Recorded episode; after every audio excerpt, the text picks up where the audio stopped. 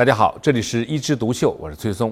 今天呢，咱们聊一个话题，叫慢阻肺，它有一个英文名字叫 COPD。那如果我告诉你说，哎，你有没有看到有些人一到冬天就容易咳嗽、咳痰，然后慢慢的呢就变成肺气肿，最后变成肺源性心脏病？这种人群见过没有？哇，见过见过，这种人一动就喘。这就是我们要聊的 COPD 慢阻肺。你可别小看这个 COPD 啊，现在是全球第四大死因。二零一二年统计啊，全球它的死亡率是百分之六，有三百万人死于 COPD。但这个毛病啊，在我们中国也是非常多见的。文献记载呢，它和经济发展呈负相关，也就是说，经济越发达的地方，它可能越少。以前从外地过来进修的。那些医生呢？哎，他都喜欢进修呼吸科，因为他们就是要去看这种 COPD。但是，我们由于经济发展以后，我们各种的空气污染也增加，所以现在发达地区的 COPD 还是不少。那么，什么样的情况会引起 COPD 呢？第一种是我们都能看得见的，就是我刚才说的那些情况。有一个人啊，他是有慢性支气管炎，所以呢，秋冬季节就会咳嗽、咳痰，就会发炎啊。我们经常用几个字儿叫咳、喘、痰、炎。每次发作超过三个月，连续发作超过两年以上，我们叫慢性支气管炎。然后呢，经过十年左右啊，或者更长的时间，就变成肺气肿了。最后呢，COPD 了。或者引起各种并发症了，包括心脏的并发症，就叫肺源性心脏病。但你知道吗？很多人没有这个症状，也有 COPD。我就碰到一个患者，他经常就是有一些呼吸困难啊，而且呢，他也有高血压，有糖尿病，所以呢，他经常就到心脏科里看，觉得自己呀是不是心脏出问题了？经常问我一个问题：崔医生啊。我有那么多心血管的危险因素，我是不是心衰了？那我就跟他说，你的心脏的各项指标还行，我们去查查肺吧。你的肺平时是不是容易咳嗽、咳痰呐、喘呐？没有，我不太咳嗽的，而且我也没什么特别多的痰。我说你先去查一下吧。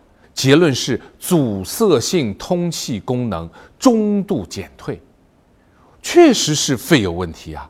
那我再问。你是不是长期抽烟呐？他说是，我都抽了三十年了。那我说，你就是一个 COPD，就是因为肺的原因引起了你的喘。如果你是个长期抽烟的人，是赶紧去做肺功能。所以我们现在非常多的要去推广肺功能的检测。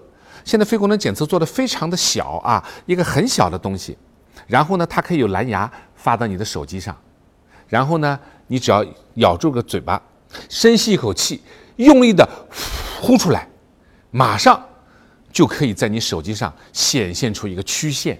这个曲线里面呢有两个指标，第一个叫 FVC，就是总的用力的肺活量；第二个叫 FEV1，就是第一秒的用力时候的呼出的量。我们正常人呢，第一秒就能呼出百分之八十的。总的这个用力肺活量，如果你第一秒呼出来不到百分之七十，你很有可能就是慢阻肺了。你看一个尖头的一个曲线，底下是个圆圆的一个曲线，说明你的呼吸没有峰值了，也就是说你呼出的气流受阻了。什么受阻？你的气道、你的肺泡出问题了，气呼不出来了。那肺里的气如果呼不出来，长期以往不就是肺气肿吗？所以啊，如果你感到自己哎有时候有点喘啊，有点呼吸困难的状况，加上你是一个吸烟的人，就请你赶紧去做一下肺功能的检测。当然，慢阻肺的也有轻、中、重、极重哦。我们根据你的身高体重可以算一个预测值。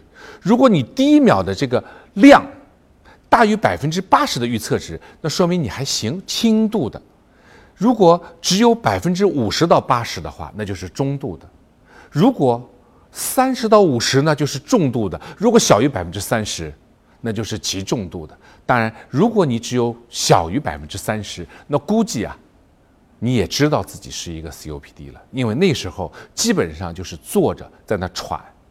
所以啊，什么事儿啊，咱们都趁早，趁自己刚刚有症状的时候，虽然没有咳嗽、咳痰，没有反复的发炎，我们要去做肺功能，尤其是，尤其是吸烟的人。那反过来说，如何才能减少 COPD 呢？第一位的就是戒烟。所以说，想要预防或者不让 COPD 进展，去戒烟吧。你的肺。有很强大的代偿功能，只要你戒了烟，后面的肺功能还可以用好多好多年。好，我们今天慢阻肺就聊到这儿，我们下次接着聊。